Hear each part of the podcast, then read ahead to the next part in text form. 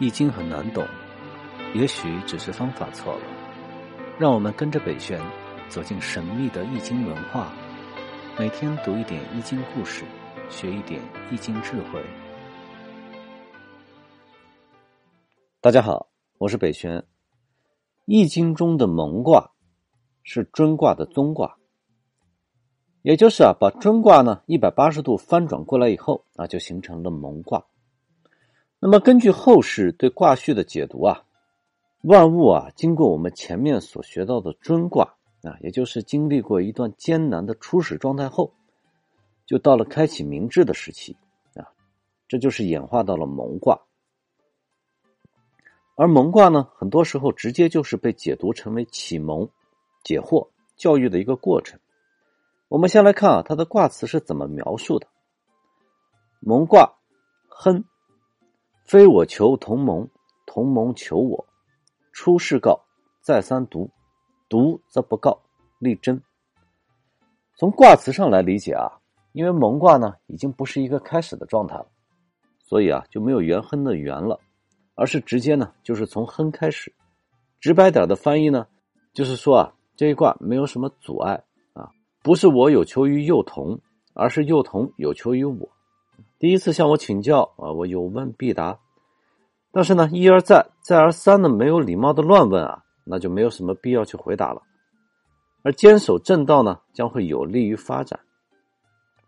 其实啊，我们在真正的去研究蒙卦的时候，不能片面的理解成啊，幼童求学啊，小孩子缺少知识，需要启蒙教育。成年人如果不修身养德啊，同样会被外物所蒙蔽。被欲望所驱使嘛，迷途而不知返，这种危险性会更大。其实成年人呢，他是更需要修身明理，来破除困惑的。那么，为什么说同盟呢？同这个字啊，在甲骨文中的本意呢，是遭剃发刺字的少男男奴，是一种奴隶。在《说文解字》中啊，就有这样的描述：同，男有罪，曰奴。奴曰童，女曰妾。就是说啊，男孩呢有罪的叫做奴啊，那么奴呢也叫做童，女奴呢就叫做妾。由此可见啊，童呢它本意并非是指小孩所以如果我们把同盟简单的理解成蒙昧幼稚的儿童啊，那么这样的理解可能就会有一些偏差。同盟准确的理解啊，在我看来啊，应该是说。处境迷茫，看不清前进方向，失去判断力的人，如果这样去理解呢，我们就会发现啊，蒙卦的卦辞啊有一些启示。首先呢，人呢如果有了困惑，有了迷茫，要主动去寻求帮助。但是他如果没有主动去寻求帮助呢，那么我们啊就不要去主动去帮他。而且呢，请求别人解惑的时候啊，一定要心诚。但是呢，我们去帮助别人的时候啊，也要真诚啊。这就像什么呢？像是佛家常说的一句话，叫做“佛度有缘人”。什么是有缘人呢？就是主动来寻求帮助的人。如果一个人啊，他有了困惑，处在人生的迷茫彷徨的状态，他却不去寻求智者的帮助，那说明什么呢？要么是这个人啊，他并不相信啊，有智者能够帮他破除障碍。要么呢，他并不认为啊自己真的已经到了山穷水尽的境地。如果是前者的话，那么这样的人啊，他往往比较刚愎自用、目空一切，在他自己的心中啊，谁的智慧都不如他啊。那么试想啊，他怎么可能会接受别人的意见呢？反而啊，当你好意去提醒他的时候，他还会抱着怀疑的态度揣摩你是不是居心叵测啊，从而生出新的一些因果。我相信啊，我们的朋友都遇到过这样的人。而另外一种情况，如果他已经身临险境而不自知的情况呢，那么只能说明这个人啊，他智慧有限，生活的是浑浑噩噩。除非他已经真的撞到了南墙，他才会发现此路不通。但是在这种情况下，我们如何去提醒他呢？即使你毫无保留的去帮助他。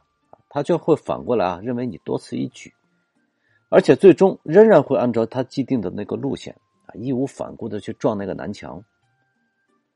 那么同样的情况下啊，还有一些人啊，抱着半信半疑的态度，反复的去咨询，不停的询问同一件事情，啊，这种人我们见的非常多。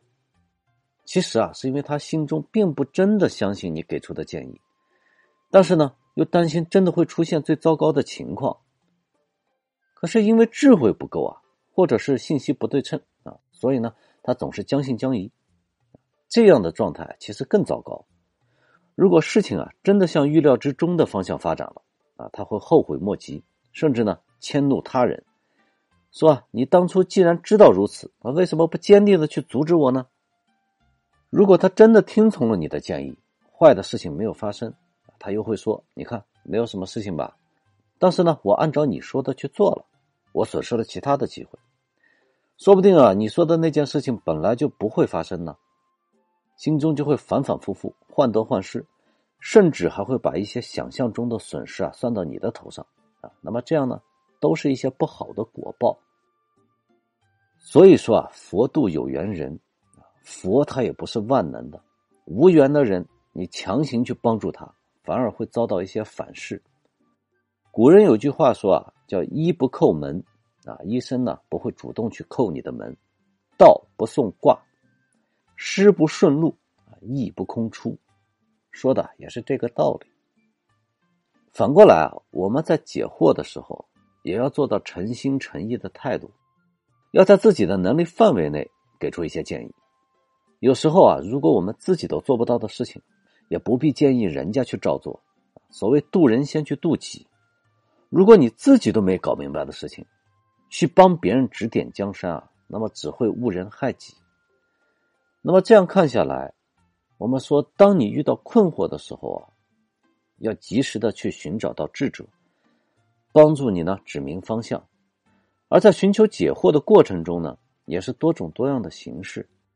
下一章我们就来看一看蒙卦告诉我们解惑呢都有哪几种方式。